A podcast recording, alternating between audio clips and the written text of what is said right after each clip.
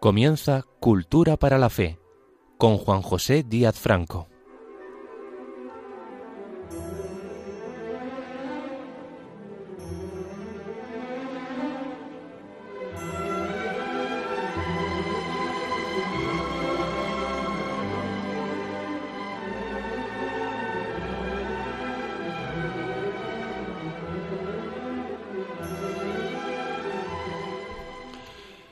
Agradezco la presencia en las ondas de todos ustedes, oyentes de Radio María,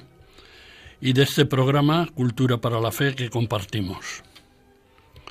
Hoy voy a tratar de algo que me duele con dolor propio y con dolor ajeno. Pretendo describirles y al tiempo denunciar una discriminación social llamada edadismo el envejecimiento de la población en las sociedades occidentales es una evidencia empírica demostrable solo con mirar a nuestro alrededor, pero sus consecuencias son ampliamente interpretables y algunas de esas interpretaciones resultan inquietantes. Por ejemplo, la recogida en un informe del Fondo Monetario Internacional de 2012 sobre la estabilidad financiera mundial en cuyo capítulo cuarto se alertaba sobre el impacto financiero del riesgo de la longevidad en estos términos. Las implicaciones financieras de que la gente viva más de lo esperado, el llamado riesgo de la longevidad, son muy grandes. A partir de ese estado de opinión circularon por las redes sociales afirmaciones de grueso calibre peyorativo y de una tolerancia decepcionante sobre la posibilidad de vida social placentera para las personas durante los años más avanzados de su edad, como por ejemplo esta. Los ancianos viven demasiado y es un riesgo para la economía mundial. Tenemos que hacer algo y ya. Lastimosamente, esta y algunas otras declaraciones radicales de exclusión o penalización por la edad se pusieron en boca de algunas personalidades europeas, alguna muy alta en concreto, de una entidad financiera muy relevante en el ámbito económico, eh, aunque luego fueran desmentidas o matizadas. Pero es que más cerca de nosotros, aquí en nuestro propio país y de forma reiterada,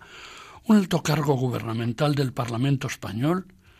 luego coreado por otros cargos autonómicos, ha considerado como perfectamente prescindibles a quienes despreciativamente califica los viejos y sus proyectos de vida inmediatos, con la recomendación adicional de que se abstengan de dar más molestias y ya de paso que se comporten como Benedicto XVI, o que se vayan allá donde su mal gusto pretende situarles. Yo, por respeto a ustedes y a este medio que compartimos, no pronunciaré ni el nombre de ese lugar inmundo, ni tampoco el del bravucón autor de este posible delito de odio en lo político y de insolidaridad en lo social, ya que la clamorosa falta de caridad que supone en lo moral seguro que no figura en su vocabulario. Pero si esa población que consideran vieja, o sea, prescindible, se fuera donde se le manda, supondría que habría que prescindir del 20% del censo electoral español que integran los mayores de 65 años, o sea, 9.350.000 excluidos, peregrinando hacia donde les recomiendan que se vayan. Imprevisiblemente, y por la vía dolosa y dolorosa de la pandemia de la COVID-19, Hemos asistido, entre atemorizados y escandalizados, a la prematura y definitiva exclusión de miles y miles de mayores, muchos institucionalizados, sin más consecuencia que el llanto de sus deudos y la resignación general, ya que se ha desestimado cualquier tipo de responsabilidad política para nadie, no tanto por la duda de que existiera, cuanto por la insólita imposibilidad legal impuesta para poder plantearla bajo ningún supuesto. De acuerdo que eso de la demografía es un problema. Somos cada vez más los habitantes del planeta Tierra, con desigual concentración de personas y recursos según diferentes continentes y regiones. A día de hoy en España, aun con los problemas de natalidad, la población es de más de 47 millones. Pero es que la del mundo alcanza nada menos que los 7.700 millones, de los cuales China e India suponen el 37% del total, con poblaciones de 1.440 millones y 1.390 millones respectivamente. Estos casi 8.000 millones de seres humanos compartimos simultáneamente los recursos de un planeta que presenta ciertos síntomas de agotamiento y es cada vez más necesario ponderar los medios de producción y de consumo para mantener alguna expectativa de vida digna y autónoma para esa ingente población mundial. Y es precisamente en esta consideración económica donde comienza la tragedia de la discriminación por razón de la edad. Es claro, las personas mayores acaparan muchos recursos públicos, importe de las pensiones, gasto asistencial sanitario y sociosanitario, además de otras aportaciones socioeconómicas solidarias relacionadas con la dependencia o la convivencia social. Pero estas personas mayores retornan al caudal económico de la economía circular mucho menos de lo que reciben, en la mayor parte de los casos por su precariedad adquisitiva o por la austeridad autoimpuesta a sus aficiones e intereses. Así que, aunque escandalice oírlo, en un mundo dominado por los valores dinerarios, los más mayores no son rentables. En cuanto a la esperanza de vida media, en España disfrutamos de una de las más altas del mundo, 82,34 años de media, 85,07 para las mujeres, 79,60 para los varones la más alta de Europa, seguida de Francia y Finlandia, que también superan los 82 años de media. Una característica fundamental de la población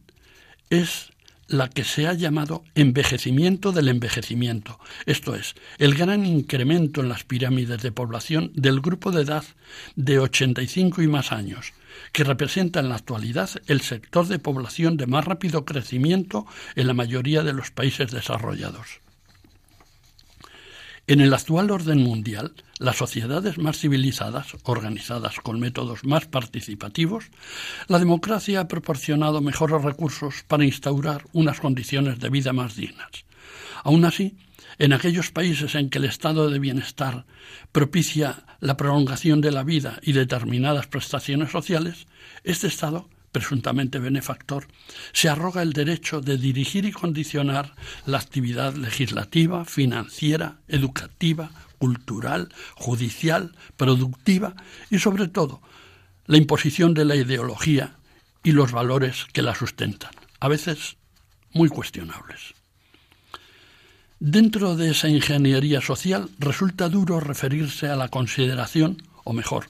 a la desconsideración y al descrédito social con que cuenta la edad avanzada por parte de las personas integradas en las democracias occidentales actuales, esto es, al olvido o a la insensibilidad con que estas sociedades que nos acogen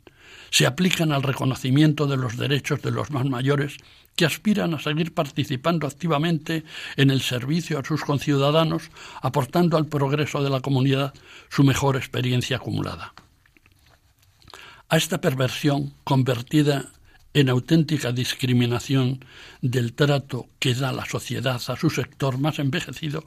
se le viene denominando desde hace no mucho tiempo edadismo. O sea, discriminación por edad, procedente del término inglés ageism, leído eh, literalmente ageisme, traducido por la Comisión Europea como edaísmo o edadismo, aunque es más propia esta última porque conserva la segunda D y así poder mantener la referencia a la palabra edad, lo que no ocurre en la forma edaísmo. Aunque esta expresión no está recogida aún por la Real Academia Española de la Lengua, lo cierto es que los prejuicios en contra de los mayores y los más mayores de los mayores constituyen una discriminación equiparable al sexismo y al racismo en cuanto a su generalización social. El edadismo es un prejuicio contra una persona o un grupo de personas por motivos de edad. Es proporcionalmente una de las tres mayores y más graves formas de discriminación humana, junto al racismo y al sexismo, aunque la única de las tres no reconocida en toda su gravedad, ya que cuenta con una mínima sensibilización en las conciencias ciudadanas y en la mente de los legisladores, que no se ven en absoluto presionados por la sociedad para, que, para que legislen contra esta lacra del edadismo, a fin de corregir las injusticias y el desamparo que afectan a los más frágiles, que suelen ser los de mayor edad en las sociedades avanzadas. El edadismo es un problema de esta época de la humanidad que nos ha tocado vivir. Que los signos del progreso de nuestro tiempo hayan pasado de largo y como de puntillas ante este problema refleja la profundidad y la prolijidad del mismo. Adivinamos en él diferentes estratos, un estrato biológico, económico, normativo, psicosocial, sociosanitario, sociolaboral, quizá algunos más. Pero lo más relevante, lo peor de este conglomerado de desdichas es la escasa alarma social que generan la ausencia de la conciencia ciudadana sobre la gravedad del problema y la negación de emergencia vital con que es percibido. El término ageism, fue acuñado en 1968 por el gerontólogo y psiquiatra americano Robert Butler para referirse a la discriminación social contra las personas de avanzada edad, basándose en los términos sexismo y racismo, como hemos comentado. Por el contrario, él defendía que la vejez puede ser una etapa productiva y saludable. Butler había nacido en Nueva York en el año 1927 y falleció en la misma ciudad en el año 2010. Butler Desarrolló su profesión médica en el campo de las demencias y el envejecimiento y trabajó activamente en la investigación del tratamiento contra el Alzheimer, convirtiéndola en una prioridad de la investigación nacional de los Estados Unidos. A los 66 años fue diagnosticado de Parkinson, enfermedad con la que convivió animosamente durante 17 años hasta su fallecimiento.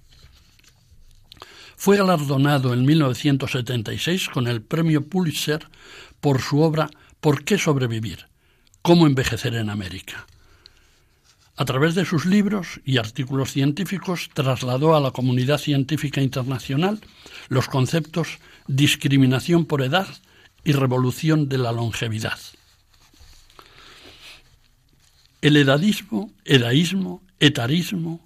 viejismo o gerontofobia cobra progresiva visibilidad en una sociedad asentada en valores como la productividad y el consumo, donde el principal recurso para su funcionamiento se supone que es la población joven. La Organización Mundial de la Salud define el edadismo como toda suerte de estereotipos, prejuicios y discriminaciones contra las personas por la única razón de los años cumplidos, y agrupa una serie de creencias, valores y normas que justifican una amplia segregación de derechos que se sustraen a las personas a causa de su edad. Esta segregación discriminatoria que penaliza los años afecta de forma negativa a la salud, la economía y el estatus social de las personas mayores. En definitiva, el edadismo abarca un amplio catálogo de formas de maltrato, en este caso hacia las personas que incurren en la provocación de cumplir muchos años y que se empeñan en seguir haciéndolo. Este maltrato o malas prácticas con los mayores reviste múltiples formas, modalidades, grados y autorías. En cuanto su evidencia, puede ser manifiesto, encubierto o solapado. Por su intensidad, va de leve a grave y en razón de su frecuencia se considera continuo u ocasional. El maltrato se produce fundamentalmente en dos grandes espacios sociales, el doméstico y el propiamente social. El maltrato infligido en el ámbito doméstico, aunque no solo en él, puede ser físico, psicológico, emocional, sexual, económico, por negligencia, por abandono, por descuido. Para mayor complicación del problema, la autoría de estos maltratos suele proceder de personas próximas, incluso de la propia familia. El maltrato infligido por las administraciones públicas se produce con otras características, por deshumanización en ambulatorios, hospitales y residencias, por encarnizamiento terapéutico, por mala praxis sedativa, por degeneración y denegación en los diagnósticos, en las terapéuticas que se convierten en ocasiones en selectivos en contra de la edad,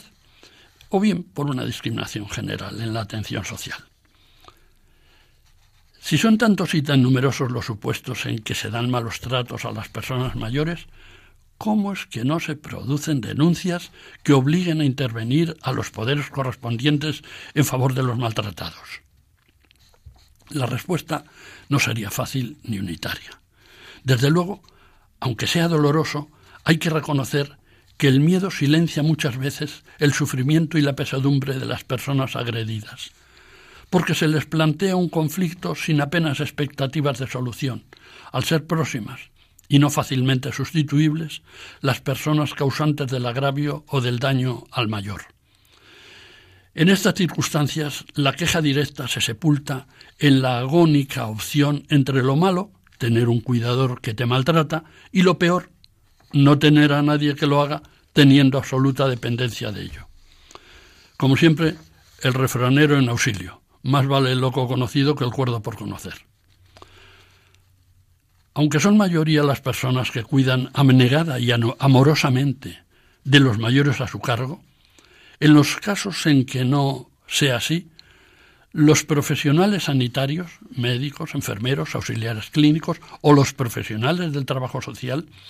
deberían estar atentos a los signos de maltrato, porque son más frecuentes de lo que cabría pensar y porque deben denunciarse ante los jueces todos los abusos y los excesos advertidos o intuidos,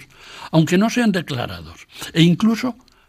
aunque puedan ser negados por quienes lo soportan. La negación del maltrato funcionaría como mecanismo de defensa en la psicología individual y podría llevarnos, por resignación o por desesperanza, a situaciones compatibles con las que se producen en el conocido como síndrome de Estocolmo, donde las víctimas simpatizan y disculpan a sus verdugos. Con el mismo efecto perverso y omisivo del delito, pero desde la consideración no de la psicología individual, sino de la psicología de masas, podría establecerse la llamada espiral de silencio, expresión que resume una teoría propuesta por la politóloga alemana Elisabeth Noel Newman para el ámbito de la comunicación de las ciencias sociales. La teoría afirma que es menos probable que un individuo dé su opinión sobre un determinado tema en un grupo de personas si siente que es parte de la minoría, por miedo a la represión o aislamiento por parte de la mayoría. La crueldad del maltrato que acabo de describir se produce con más frecuencia, desgraciadamente, en las personas que han ido viendo limitada su independencia funcional al tiempo que decaía su autonomía física, psíquica y social. La Organización de las Naciones Unidas estableció hace años que la principal forma de maltrato a todas las personas mayores consiste en la privación del ejercicio de los derechos fundamentales y la falta de igualdad de oportunidades. Permitan ahora que interrumpa brevemente mi intervención para ofrecerles un contrapunto musical más animado que el discurso sombrío de la edad maltratada que vengo desarrollando. Y voy a hacerlo con una composición del gran Joaquín Rodrigo, que vivió 98 años, de 1901 a 1999. El maestro Rodrigo, además de su emblemático concierto de Aranjuez, escribió otras obras maravillosas, entre ellas, y a sus 81 años, este concierto para una fiesta del que les ofrecemos un fragmento, demostrando que la edad no entorpece la creatividad.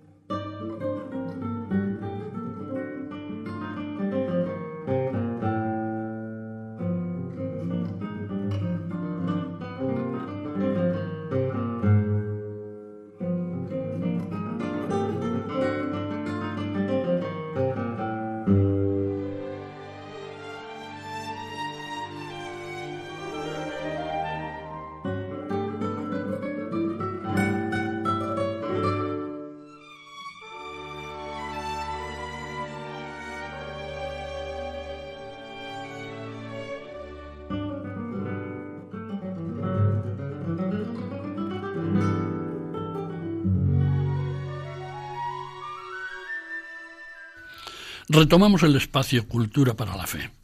Les está hablando sobre el edadismo Juan José Díaz Franco.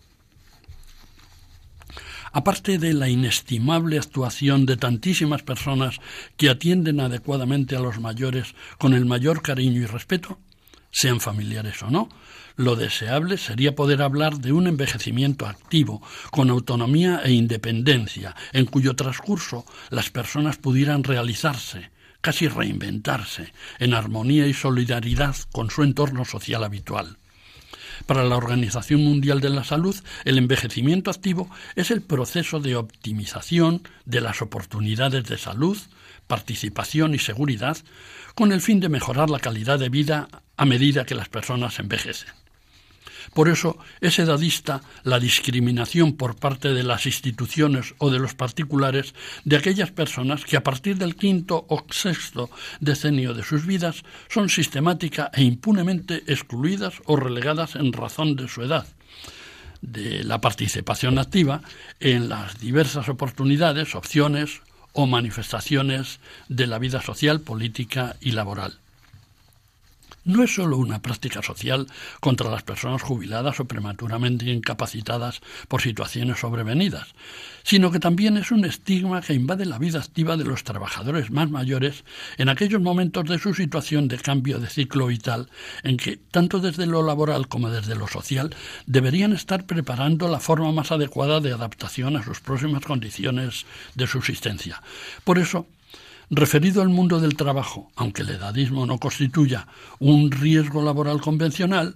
sí representa un poderoso condicionante psicosocial, porque desde las últimas décadas del siglo XX se ha ido reduciendo la posibilidad de que los trabajadores más mayores permanezcan en el mercado de trabajo como resultado de las políticas públicas a las que se suman otras causas y otros actores. Por tanto, los derechos de los trabajadores veteranos a la igualdad de trato y no discriminación, a la intimidad y a la dignidad del trabajo, y lo mismo se diga de todas las personas mayores que han cumplido su ciclo laboral y no desean prolongarlo, son irrenunciables y deben actualizarse y activarse desde las políticas económicas coyunturales en los casos que eh, estas eh, políticas los hubieran oscurecido o hecho decaer. Sin embargo,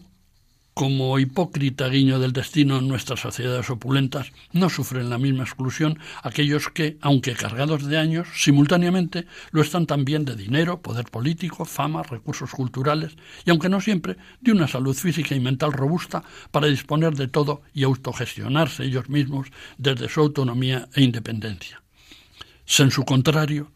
ser viejo, ser pobre y estar enfermo es una forma triple de vejez Aristóteles abundaba en esta idea cuando afirmaba que la enfermedad es una vejez adquirida y la vejez una enfermedad natural, pese a que su maestro Platón sostenía en uno de sus diálogos, La República, lo contrario, que en la vejez el ser humano alcanza las más óptimas virtudes morales, tales como la prudencia, la sagacidad, la discreción y el buen juicio. La discriminación por edad progresa ante la indiferencia general en la sociedad española, sorteando impunemente nuestra Constitución, pese a la contundente redacción antidiscriminatoria de dos de sus artículos más significativos al respecto. El artículo 9.2, Corresponde a los poderes públicos promover las condiciones para que la libertad y la igualdad del individuo y de los grupos en que se integra sean reales y efectivas. Remover los obstáculos que impidan o dificulten su plenitud y facilitar la participación de todos los ciudadanos en la vida política, económica, cultural y social. El artículo 14. Los españoles son iguales ante la ley sin que pueda prevalecer discriminación alguna por razón de nacimiento, raza, sexo, religión, opinión o cualquier otra condición o circunstancia personal o social. Lástima que se les olvidara a aquellos padres de la Constitución española del 78, fruto de una insensibilidad social ampliamente compartida que vengo señalando, y de la propia juventud de esos llamados padres. De los siete, cuatro tenían 38 años, uno 40, otro 48 y el más maduro 56. Insisto, qué lástima que no les pareciera imprescindible añadir en este artículo 14 el concepto edad, que resulta ser el más impunemente vulnerable, porque la vejez ha perdido el prestigio y la utilidad de épocas anteriores de la historia pero también porque resulta ser más apremiante que la raza, el sexo, etc., dando, eh, dado que la mayor edad nos acerca al fin y podría resultar verosímil el cínico argumento de que la muerte puede resolver por cesación las reclamaciones de un alto porcentaje de agravios discriminatorios por causa de la edad. Las injusticias generales, reclamaciones y equiparaciones más urgentes, por ejemplo, las dilatadas prestaciones de la dependencia, las largas listas de esperas sanitarias, las de los plazos de la justicia, etc. Según la Organización Mundial de la Salud, los efectos del envejecimiento presentan una gran variación individual porque están condicionados por factores genéticos, también por los diferentes estilos de vida y por factores ambientales, especialmente en los casos de discriminación de los trabajadores añosos, los derivados de las condiciones del trabajo en su medio laboral habitual. Por eso la legislación española, también en el ámbito laboral, recoge esta circunstancia. Así, el artículo 17.1 del Estatuto de los Trabajadores, que aborda la no discriminación en las relaciones laborales, considera nulo y sin efecto cualquier procedimiento contractual que contenga discriminaciones directas o indirectas desfavorables por razón de edad. Para la población mayor, la permanencia en el trabajo supone mantener las formas de vida habituales, sin las rupturas que implican la jubilación, eh, las de la jubilación, en la edad, en la estructuración del tiempo y en la socialización. Desgraciadamente, no hablamos solo del cese legal obligatorio de la actividad laboral al cumplirse el plazo convencional de edad para hacerlo por jubilación, que debería contemplarse como un derecho opcional y no como una obligación impuesta drásticamente cuando, por ejemplo, en los trabajadores intelectuales podría rendirse más y mejor justo en ese momento en que te jubilan, sino que, tengo que insistir en la referencia que he hecho antes, a aquellos que pierden sus trabajos en el entorno de los 50 años, o antes incluso, cuya vida laboral corre el riesgo de concluir en esa franja de edad por tener muy difícil la recuperación de la ocupación profesional, dadas las características del sistema económico vigente y la escasez o inviabilidad de las políticas de empleo diseñadas para personas mayores desempleadas. La edad cotiza la baja en el tejido empresarial actual, pese a la experiencia acumulada por la veteranía y pese al intolerable drama que supone el paro para quien necesita y quiere trabajar. En algunos organismos públicos de ámbito anglosajón, para solapar su tendencia edadista, vienen prohibiéndose desde hace un tiempo que sus anuncios para la contratación de personal incluyan límites de edad. Al menos es un primer gesto, pero con un cierto tufillo de hipocresía y de brindis al sol pero es un comienzo. Respecto a la jubilación, que en algunos casos representa lo que la etimología de la palabra sugiere, es decir, júbilo, alegría por el bien ganado descanso tras una vida de esfuerzo físico y mental, con la fatiga y la monotonía como dos importantes tipos de riesgo generadores de accidentabilidad y morbilidad laborales, lo mismo de horarios rígidos, de penosidad de los turnos de trabajo, nocturnidad, turnos alternos, jornadas partidas, correturnos, etc. Pero hay otros casos en que la jubilación representa para otras personas una contrariedad indeseada que se ven obligadas a asumir, cuando por necesidades económicas, psicológicas o sociales no les convence ni les compensa. Continuarían con su vida activa, pero se les niega o se les habilita para ello en condiciones onerosas, casi punitivas. La duración media de la carrera profesional en nuestro país es de 25 o 30 años, si no es interrumpida por el paro u otras circunstancias, teniendo en cuenta que la esperanza media de vida se sitúa en los 80 años. En su momento, años atrás, en virtud de unas mal concebidas políticas de empleo, las administraciones públicas determinaron arbitrariamente el cese de la actividad laboral a los 65 años, límite desfasado en la actualidad por una esperanza de vida muy superior a la que se daba cuando se puso el límite en esos arbitrarios y coyunturales 65 años, establecidos con el cínico cálculo de los posibles años de supervivencia de sus beneficiarios. Lo cierto es que en la actualidad la relación entre edad de jubilación y mortalidad es extremadamente compleja y difícil de identificar. Desde esa perspectiva, la jubilación ha ido adquiriendo un carácter compulsivo, en detrimento de su definición original como un derecho y, lastimosamente, sin motivo que lo justifique, salvo los prejuicios con la edad, la relación entre jubilación y vejez se ha institucionalizado. Como consecuencia, se tiende a identificar la definición de vejez con ausencia de actividad laboral y, por lo tanto, con clases pasivas clases pasivas. No había en la compleja jerga administrativa un apelativo más amable que este tan descriptivo y subliminal de la marginación social de los comprendidos en ese grupo perceptor de un sueldo que llaman pensión, que se ha generado a base de las detracciones que la Administración hizo de cada uno de los salarios ganados a lo largo de su vida laboral? Por eso sorprende la escasa sensibilidad en la evitación de las discriminaciones y la falta de soluciones adecuadas con que abordan los problemas de la edad, tanto la clase política, responsable de los recursos legislativos y ejecutivos, como los actores sociales, los medios de comunicación y la población en general. Tratándose de un tema tan controvertido al que todos estamos abocados, Parece como si quienes ahora se consideran jóvenes y por eso ajenos a los problemas de los mayores no fueran ellos mismos inminentes candidatos a las delicias envenenadas del trato vejatorio por la edad, que no evitan o incluso propician. Se diría que una epidemia del síndrome de Peter Pan, el que padecen quienes fantasean con la falacia de la juventud permanente, recorre los circuitos de transmisión moral de nuestra sociedad con letalidad incruenta y diferida, pero con la misma inclemencia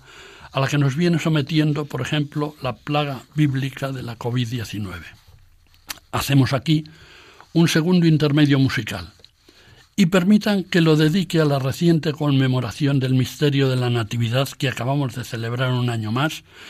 escuchando la bellísima canción de Irving Berlin, White Christmas, eh, Blanca Navidad, que compuso en 1942. Con ella quiero enfatizar la edad y la creatividad de este compositor de origen ruso-judío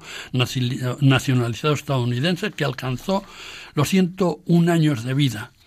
de 1888 a 1989. Aunque carecía de formación musical, de hecho su asistente tenía que transcribir al pentagrama las melodías que él iba inventando, se convirtió en un referente de la comedia musical americana, creando algunas de las tonadas más emblemáticas del siglo XX, como es el caso de este White Christmas, que ha resultado ser la canción más vendida de todos los tiempos, con 100 millones de copias que les vamos a ofrecer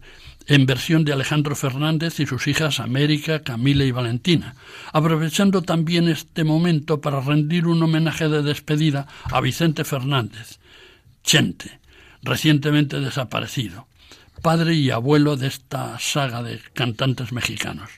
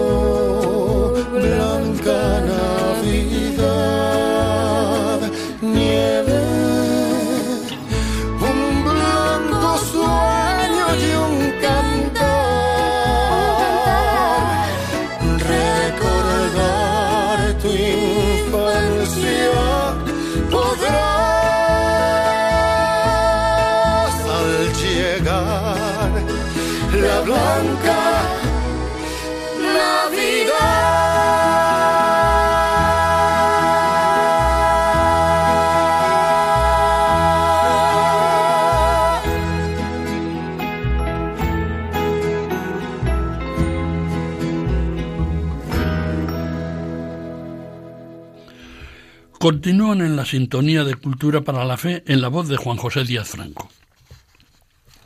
Las consideraciones anteriores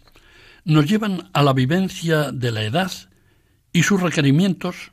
desde tres aspectos básicos, biológico, psicológico y social. Aunque los tres integren la personalidad de cualquier ser humano, se pueden constatar variantes muy acentuadas entre ellos. Algunas personas con muchos años cumplidos, a las que su condición biológica les permite ejercitar sus facultades físicas muy por encima de las de otras personas con menos años, pero también menos afortunadas o con una genética más desajustada, podrían jactarse de que no les afecta en la misma medida que a otras el carácter involutivo del ser humano, que comienza a manifestarse entre la tercera y cuarta décadas de la vida.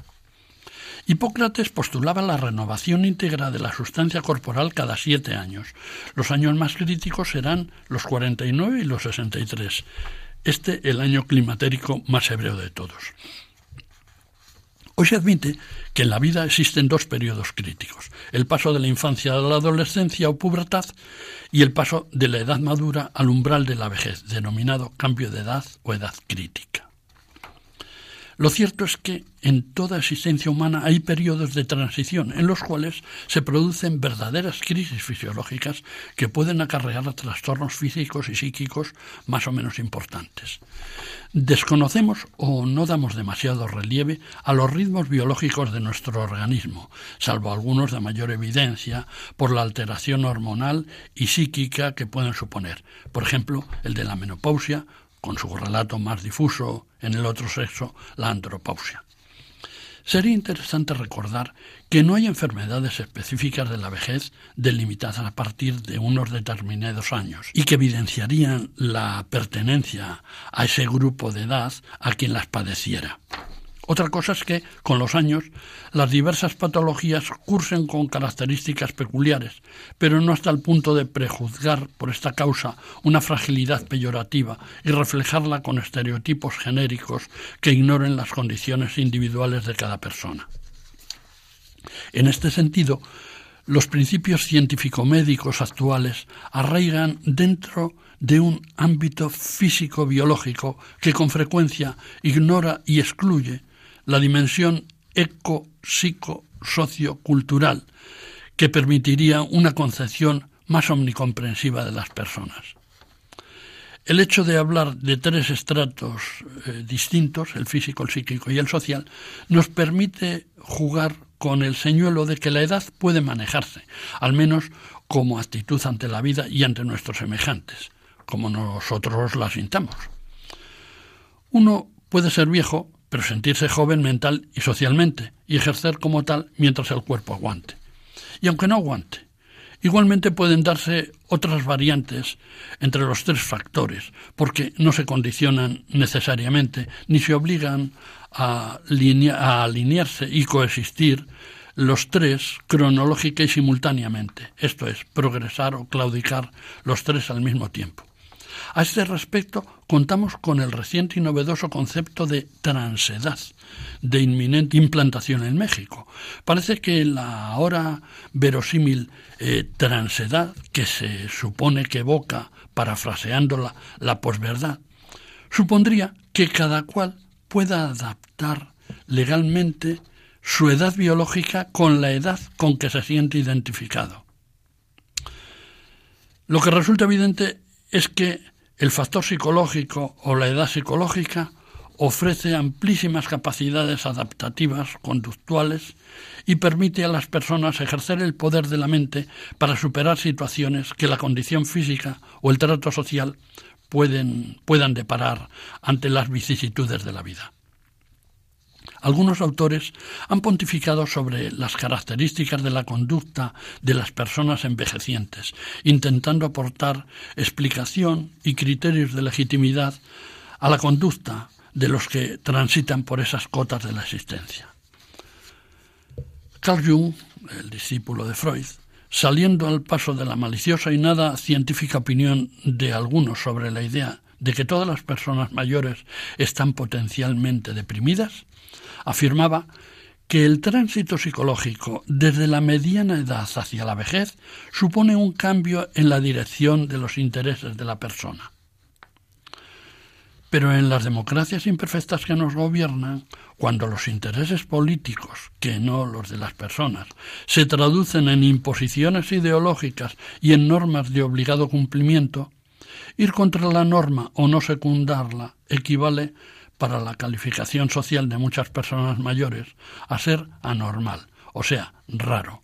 intolerante a todo tipo de progreso, nostálgico, aferrado a eso de que cualquier tiempo pasado fue mejor, refractario a la imparable implantación de las nuevas tecnologías y como resumen de todo ello en una sola palabra, depresivo. La presión de la ideología social dominante condiciona que en las edades próximas a la jubilación algunos trabajadores evalúen negativamente su actividad laboral, que algunos estudios traducen como desvinculación o desidentificación con el trabajo. Solo desde ese punto de vista se hace plausible el planteamiento de Cummings y de Henry, que enunciaron la llamada teoría del desapego, según la cual a medida que el sujeto envejece, se produce una reducción de su interés vital por las actividades y objetos que le rodean, lo cual va apartándoles de toda interacción social. En virtud de esta y de otras consideraciones, como las económicas ya mencionadas, o las exclusiones cainitas de odio al semejante que no se asemeje lo suficiente, surgen los tópicos e insolidarios mitos sobre la vejez, que sin ánimo de ser exhaustivo ni de explicarlos todos serían el mito del envejecimiento cronológico o deterioro de la edad, el mito de la desvinculación social, o sea, la teoría del desapego que acabamos de citar, el mito de la asexualidad, con el cruel calificativo de viejo verde para los renuentes a considerarse asexuales o fingirlo el mito de la improductividad, las famosas clases pasivas, el mito de la inadaptabilidad o de las conciencias rígidas, invenciblemente erróneas, el mito de la serenidad entre lo impasible y lo mirífico, el mito de la senilidad, o sea, el abuelete gaga. ¿Será por mitos? Junto a los mitos, los eufemismos. En su momento, el colectivo de las personas con muchos años de vida manifestó su desacuerdo con la denominación viejo con que se le titulaba y optó por la menos incómoda de mayor, como mal menor frente a otras alusiones entre punitivas e irrespetuosas, tales como Matusalén, decrépito, vetusto, añoso, encanecido, carcamal, antañón o inveterado. Tampoco resultaron confortables como sustitutivos de la digna expresión viejo otras acepciones alternativas de tufillo, benevolente o procesionista. Así, decano, maduro, abuelo, especialmente si no se ha sido padre, senior, si no se ha tenido ningún hijo junior, veterano, sin necesidad de grado, o más genéricamente el rebuscado calificativo de tercera edad. y por qué no cuarta o quinta o última, o los impropios de segunda juventud o juventud prolongada. Los mitos y los calificativos o descalificativos con que nos dirigimos a los que han cumplido muchos años son estereotipos, caricaturas y eufemismos innecesarios para lo único que es preciso y urgente, buscar una solución decente para superar el edadismo en las sociedades que se titulan democráticas, justas y realistas, antes de que una avalancha imparable de damnificados material y moralmente por la injusticia flagrante del edadismo exija e imponga sus derechos ante el irresponsable silencio legislativo de quien puede y debe construir un orden de convivencia más justo para los más mayores, despertando de su aletargada actitud de omisión un tanto suicida, porque los agravios ajenos que fingen no ver hoy serán los propios mañana. Además de lo eh, psicobiológico debemos contar con la consideración del lugar social que merece este colectivo de gente avanzada en años al resto de la sociedad sobre su solvencia en el manejo de roles sociales que le capaciten para integrarse en la cultura de la época que se vive.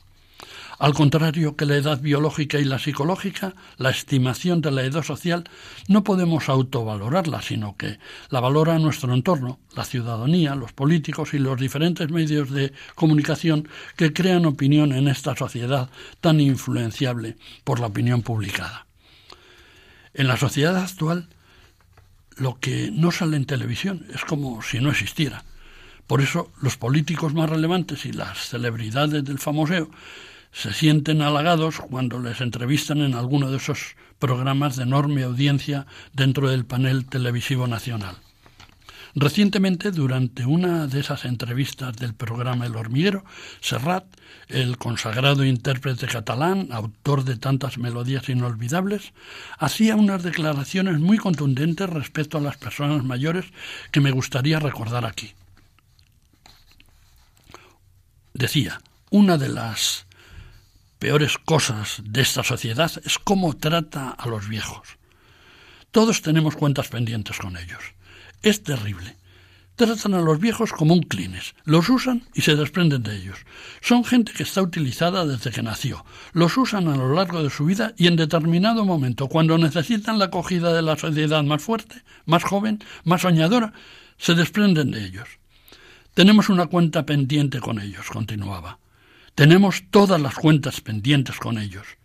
Yo ya formo parte de ese clan. Me mosqueo a veces cuando oigo por la radio que un anciano ha sido atropellado y luego dicen que es un señor de 64 años. Yo estaría elevando siempre todas mis banderas por ellos.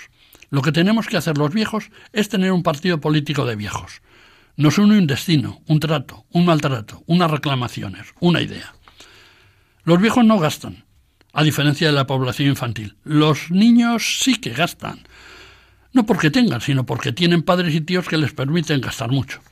A los viejos, sigue Serrat, se les aparta incluso de uno de los negocios más rentables que existen, que son los geriátricos, aparte de los tanatorios, claro, que esos no fallan porque tienen su clientela constantemente asegurada. Así terminaba Serrat sus declaraciones. Y realmente hay declaraciones que no se juzgan ni se matizan, si acaso se agradecen, que es lo que yo hago con estas tan a favor de obra de Serrat. Pero con declaraciones y sin declaraciones, con exposiciones documentadas del problema o sin ellas, va a seguir apareciendo la sombra de la duda sobre si nuestra sociedad del siglo XXI cuenta con voluntad, valores y clarividencia suficientes para iniciar, estructurar, explicar, justificar y mantener su apoyo a un colectivo discriminado por una causa tan reconocible y tan evitable como la de la edad. Hasta dentro de cuatro domingos, el 6 de febrero, en que volveré a estar, si Dios quiere, con todos ustedes. Entre tanto, les deseo paz y bien.